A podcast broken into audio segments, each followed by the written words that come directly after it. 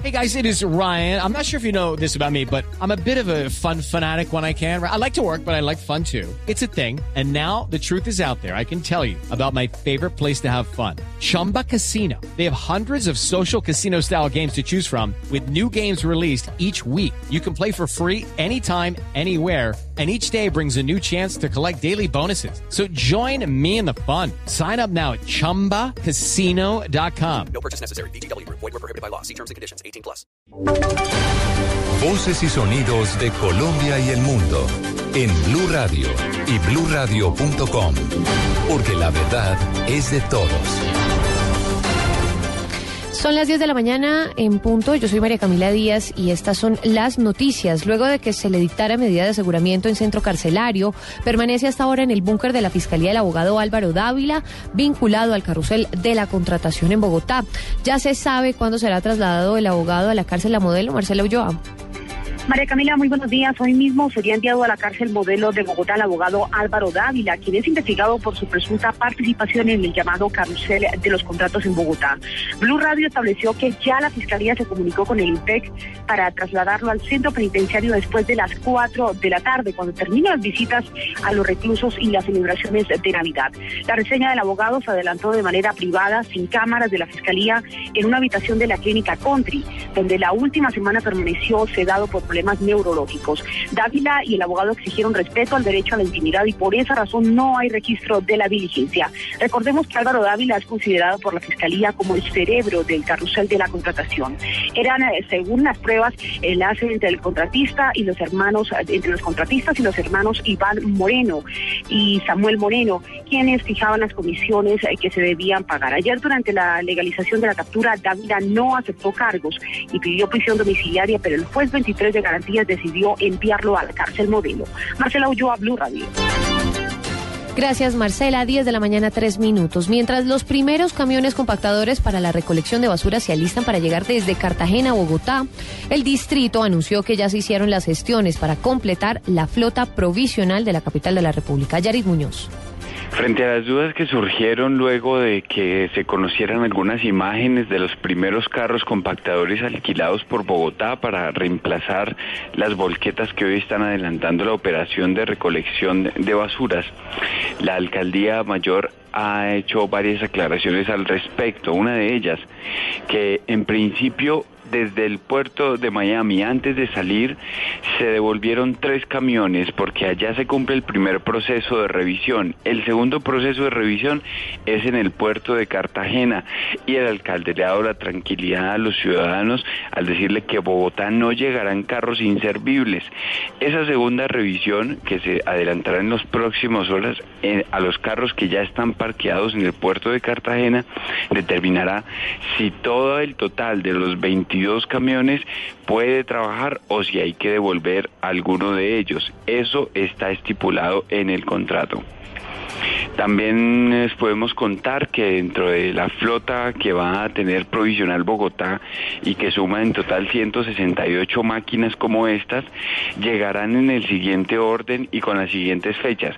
El próximo viernes, 38 camiones con las mismas revisiones que anotamos anteriormente llegan primero a Barranquilla, luego descargan los carros en Cartagena y el 28 de diciembre salen de los Estados Unidos 100 camiones más 15 de reserva que llegarán el 5 de enero próximo para un total de 168 máquinas.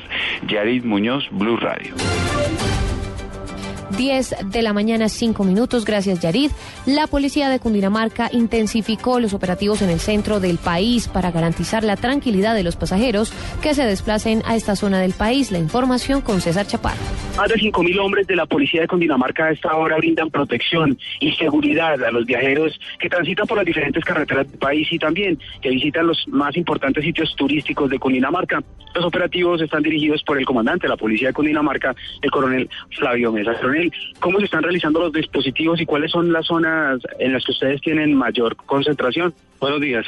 Sí, eh, en definitiva hay que decir que más de 5.500 hombres desde el lanzamiento del Plan Navidad a inicios de esta temporada, el día 4 de diciembre del municipio de Soacha, donde se lanzó simultáneamente en todo el país, logramos nosotros articular diferentes estrategias que han, han sido diseñadas por el alto mando institucional, entre ellas eh, vías seguras, eh, que tienen que ver precisamente con el acompañamiento que estamos haciendo de manera permanente y sobre todo por esta temporada de Nochebuena en los diferentes eh, corredores estratégicos y corredores turísticos del departamento de Cundinamarca.